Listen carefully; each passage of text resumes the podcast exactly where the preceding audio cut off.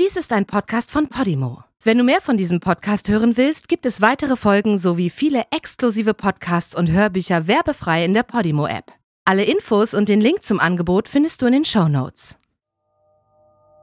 Der assyrische Soziologe Fuad war gerade auf dem Weg zur Sporthalle der Universität von Örebro.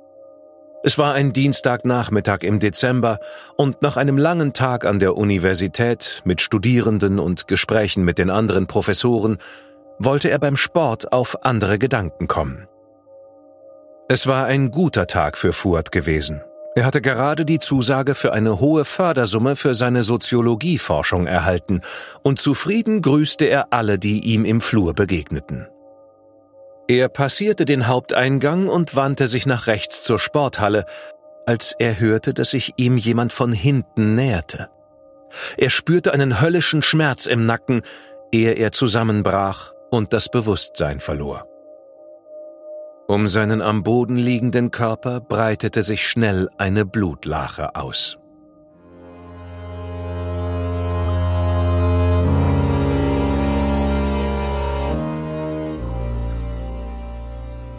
Du hörst Morden im Norden. Eine Podcast-Serie über einige der aufsehenerregendsten Mordfälle Skandinaviens. Was du hier gleich hören wirst, beruht auf einer wahren Begebenheit. Recherchiert und nacherzählt von Janne Orgor. Diese Nacherzählung basiert auf der Berichterstattung diverser Medien zum Sachverhalt dieser Tat. Einige Details wurden ausgelassen und von der Beurteilung des Verbrechens und des Täters sehen wir ab, weil ein Urteil bereits durch die Justiz gesprochen wurde. Bedenke bitte, dass einige der hierin geschilderten Details starke emotionale Reaktionen hervorrufen können.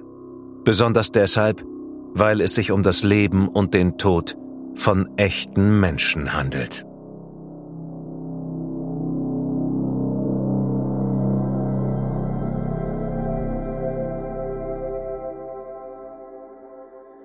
Fuads lebloser Körper wurde nur wenige Sekunden später von herbeieilenden Studierenden gefunden. Sie alarmierten den Notruf und Fuad wurde mit lautem Sirenengeheul im Krankenwagen in die Traumaabteilung des nur vier Kilometer entfernten Krankenhauses von Örebro gebracht.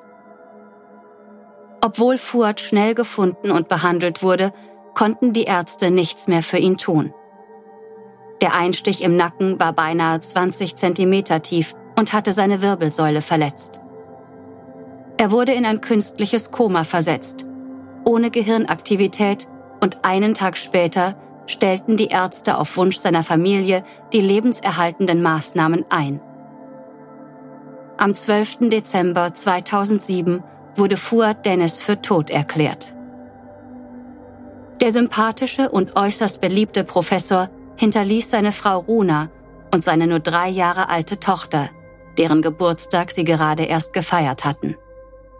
Sein Tod versetzte die Universität in Schockstarre und sein bester Freund Michael Kahle-Heden, ein Vertrauter am Soziologischen Institut, trauerte um Fuad.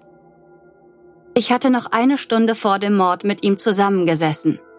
Er war so glücklich, dass ihm die Fördergelder bewilligt wurden, erzählte Michael in einer Mischung aus Unglauben und Trauer. Wer konnte ein Motiv dafür gehabt haben, den gutmütigen Dozenten umzubringen? Die Polizei veröffentlichte eine Personenbeschreibung des möglichen Täters. Ein 1,75 Meter großer, durchtrainierter Mann in einem grauen Pulli. Die Ermittlungen liefen ab dem ersten Tag unter Volldampf und da Fuad ein bekannter Soziologe war und an vielen Diskussionsveranstaltungen teilgenommen hatte, wurde die schwedische Sicherheitspolizei, von allen nur SÄPO genannt, hinzugezogen. SEPO ist eine eigenständige Abteilung unter dem Dach der schwedischen Reichspolizei, deren Leiter direkt von der Regierung ernannt wird. Die Sicherheitspolizei dient dem Schutz der schwedischen Demokratie, der Bürgerrechte und nicht zuletzt der nationalen Sicherheit. Hierunter fällt auch der Kampf gegen Terror und politische Gewalt. SEPO beschäftigt mehr als 1000 Mitarbeiter und verfügt über einen milliardenschweren Haushalt. Fuad war nicht irgendjemand. Nicht nur, dass er das Fach Soziologie lehrte, Er war auch vor 40 Jahren in einem kleinen anatolischen Dorf als ältestes von fünf Kindern seiner analphabetischen Eltern zur Welt gekommen. Seine Familie gehörte den Assyrern an, einer christlichen Minderheit im Nahen Osten, die wegen ihres Glaubens verfolgt wird. Aus diesem Grund floh seine Familie nach Schweden, als Fuad neun Jahre alt war. Die ersten 200 assyrischen Flüchtlinge kamen bereits Ende der 1960er Jahre nach Schweden. Zunächst aus dem Libanon, später auch aus der Türkei und Zypern. Als die Bundesrepublik Deutschland in den 1970er Jahren ihre Grenzen schloss, zogen viele der Flüchtlinge weiter nach Schweden und dort vor allem in die großen Städte wie Stockholm und Göteborg. Heute leben etwa 80.000 Assyrer in Schweden. In seiner Doktorarbeit mit dem Titel Die Odyssee einer Minderheit, die Fuad 1999 an der Universität von Uppsala geschrieben hatte, beschrieb er den Genozid an den Assyrern im Osmanischen Reich im frühen 20. Jahrhundert. Dieser fand zur selben Zeit statt wie der Genozid an den Armeniern. Die Türkei weigert sich nach wie vor, die Deportation und Massenmorde an bis zu 1,5 Millionen Armeniern, die zwischen 1915 und 1917 stattfanden, als Völkermord anzuerkennen. Die Anerkennung ist eine der Bedingungen, die viele Mitgliedstaaten der EU für einen Beitritt der Türkei an die Regierung in Ankara stellen. Fuad war mehr Soziologe als Politikwissenschaftler. Und so hat er sich in seiner Doktorarbeit ausführlich mit dem Thema beschäftigt, zum Beispiel, wie die Gesellschaft unsere Identität bestimmt und was geschieht, wenn wir auf andere Kulturen treffen. Bei dem Projekt, für das er gerade die Zusage für eine hohe Förderung erhalten hatte, handelte es sich um ein großes EU-Projekt zum Thema glaubensbasierte Gemeinsamkeiten und warum sich Menschen in großen Städten isoliert fühlen können. Durch seine Forschung wurde Fuad in intellektuellen und politischen Kreisen bekannt insbesondere als 1990 sein Buch über die Integration der assyrischen Jugendlichen in die moderne schwedische Wohlfahrtsgesellschaft erschien. So musste das Motiv für den Mord an Fuad wohl in politischen Kreisen zu finden sein. Und genau dies zu untersuchen war die Aufgabe, mit der Selpo betraut wurde. Fuad war einer von fast 100 Schweden, die 2007 ermordet wurden. Auch in der Provinzstadt Örebro wurden gelegentlich Morde verübt. Die 125.000 Einwohner lebten ein beschauliches Leben, etwa 200 Kilometer von der Hauptstadt Stockholm entfernt, und im Gegensatz zur südschwedischen Stadt Malmö gab es hier keine Bandenkriminalität. Bei den wenigen Morden, die sich in Örebro ereigneten, handelte es sich entweder um Familientragödien oder um Taten, die im Zusammenhang mit Alkohol und Drogen begangen wurden. Die Kriminalpolizei in Örebro suchte nach Zeugen und rief die Öffentlichkeit auf, zur Klärung der Tat beizutragen. Schon am Tag nach der Tat gingen zahlreiche Hinweise bei der Polizei ein. Unter anderem von Mitarbeitern eines Supermarktes, der sich drei Kilometer von der Universität entfernt befindet. Sie hatten einen Kunden beobachtet, der mit blutverschmierten Hosen und einem Pullover das Geschäft betreten hatte aber leider war die Qualität der Aufzeichnungen der Überwachungskameras so schlecht, dass die Polizei zu wenig erkennen konnte, um ihn zu identifizieren. Mehr als 100 Personen wurden auf der Suche nach Fuads Mörder vernommen. Am 14. Dezember veranstaltete die Universität eine Gedenkfeier für Fuad, an der mehr als 500 Mitarbeiter, Studierende und der damalige Bildungsminister teilnahmen. Wir haben einen Kollegen und einen Freund verloren, sagte Fuads Chef Mats Lindberg auf dieser Veranstaltung, auf der auch Fuads kleine Schwester eine Rede hielt. Fuads Landsleute der assyrischen Vereinigung lobten den Soziologen, der der erste assyrische Einwanderer in Schweden war, der eine weiterführende Schule besucht hatte. Er war ein Vorbild für alle Assyrer. Die Polizei suchte mit zahlreichen Einsatzkräften nach dem Täter und neben der Unterstützung der SEPO waren über 20 Beamte an den Ermittlungen beteiligt. In der Presse wurden viele verschiedene Theorien diskutiert und insbesondere die Boulevardzeitung Expressen bezeichnete Fuads Tod als eine geplante Hinrichtung mit möglichen politischen Motiven. Seine Teilnahme an der öffentlichen Debatte und regelmäßigen Kommentaren zu den Themen Integration und Einwanderung machten Fuhr zu einem perfekten Ziel. Viele seiner Kollegen an der Universität berichteten von Morddrohungen. Einer seiner Kollegen, der Geschichtsprofessor David Gaunt, hatte gemeinsam mit Fuhrt an zahlreichen Diskussionsveranstaltungen teilgenommen, bei denen sie, wie sich später herausstellte, von falschen Journalisten fotografiert worden waren. Die Tage vergingen und die Polizei hielt sämtliche Informationen zurück. Nicht einmal die Ergebnisse der Obduktion fanden ihren Weg an die Presse. Ende Januar 2008, anderthalb Monate nach dem Mord an Furt, wurde seine Leiche für die Beerdigung freigegeben. Die Beisetzung fand in Örebro statt. Während des Gottesdienstes waren sämtliche 600 Sitzplätze der Olaus-Petri-Kirche besetzt. Viele Hunderte standen vor dem Gotteshaus und folgten der Messe über Lautsprecher. Nur wenige Tage zuvor hatte die Polizei bei ihren Ermittlungen einen Durchbruch erzielt. Sie hatten insgesamt 370 Personen vernommen und schließlich in einer Pressemitteilung verkündet, dass ein 42 Jahre altes Familienmitglied festgenommen und des Mordes beschuldigt wurde. Der Mann war bisher noch nie polizeilich in Erscheinung getreten, war schwedischer Staatsangehöriger und wurde in seiner Heimatstadt Göteborg verhaftet. Fuhrts Geschwister traten daraufhin vor die Presse und stritten vehement ab, dass es sich um einen Familienstreit gehandelt hatte. Bei dem Mann handelte es sich um einen Cousin, der mehr als 15 Jahre lang keinen Kontakt mehr zur Familie hatte.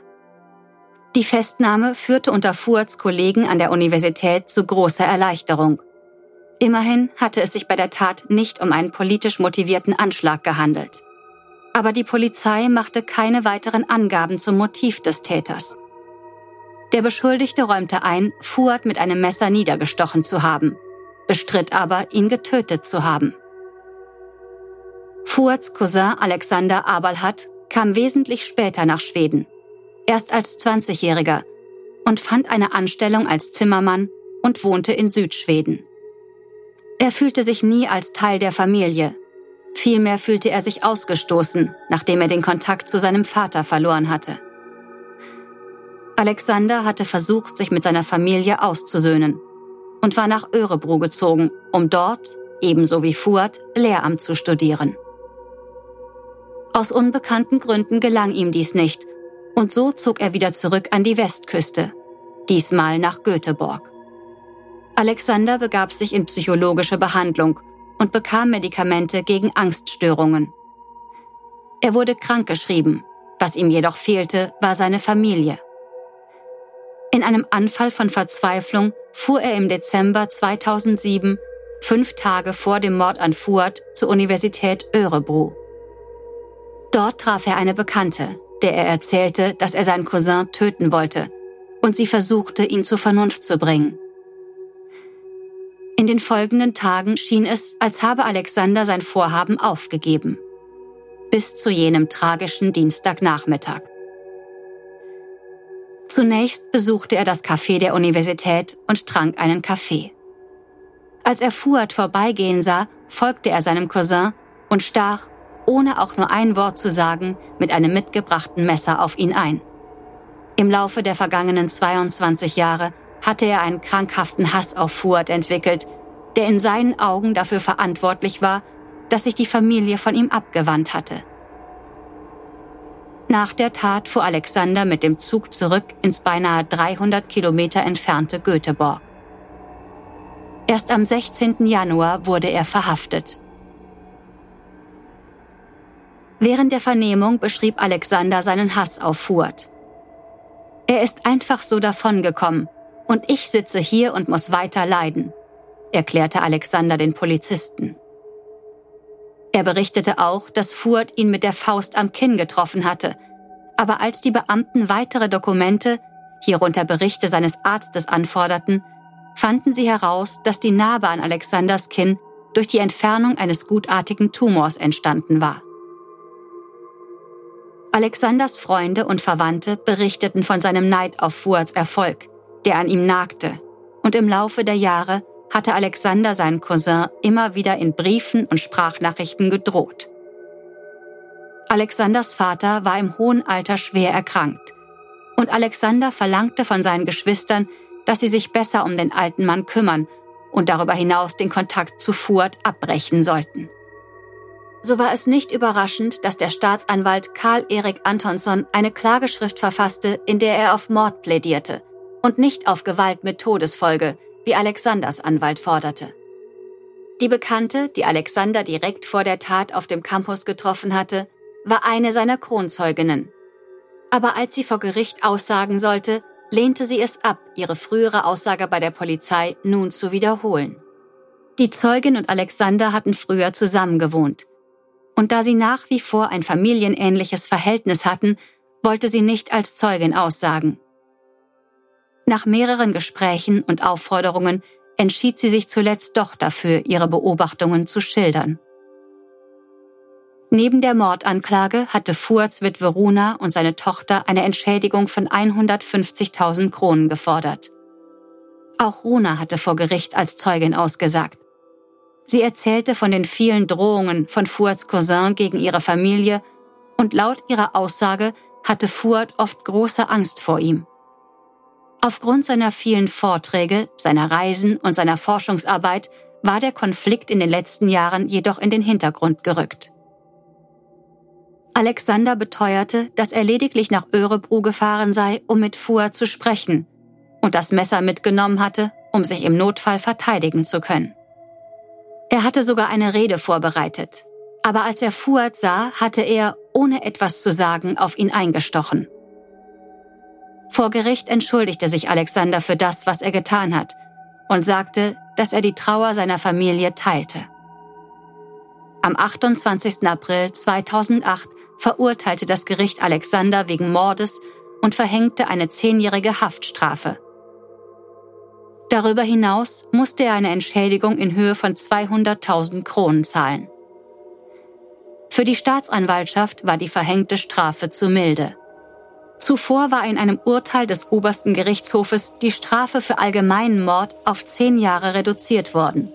Und sowohl das Amts- als auch das Landgericht hatten sich bei ihrer Bemessung der Strafe an diesem Strafmaß orientiert.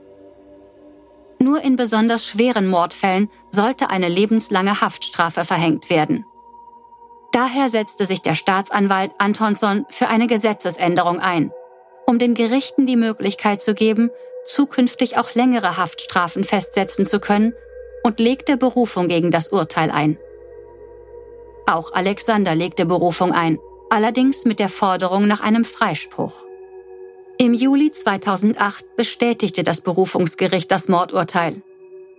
Allerdings konnte keine Einigung hinsichtlich der Länge der Haftstrafe erzielt werden. Letztlich wurde jedoch auch Alexanders zehnjährige Haftstrafe vom Gericht bestätigt. Alexander Abalhat wurde im Alter von 50 Jahren vorzeitig aus der Haft entlassen und ist seitdem nicht wieder mit dem Gesetz in Konflikt geraten. Er wohnt alleinstehend in Vestra Frölunda, einem Vorort von Göteborg.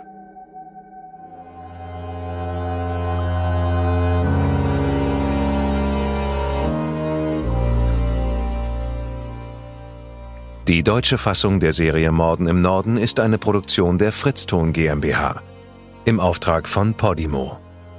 Übersetzung Nadine Bär. Überarbeitung und Regie Peter Minges. Gesprochen haben Marike Oeffinger und ich, Sascha Rotermund.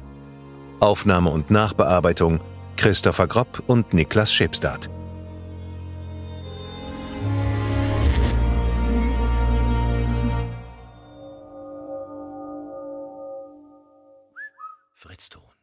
In der Podimo-App hörst du tausende Podcasts und internationale Hörbücher aller Genres. Dabei erhältst du personalisierte Empfehlungen und kannst deine Lieblingsinhalte auch offline hören. Ganz egal, ob zu Hause, in der Bahn oder beim Spazierengehen. Lass dich mit Podimo von spannenden Geschichten in den Bann ziehen, lerne etwas Neues oder hol dir Tipps für dein Familienleben.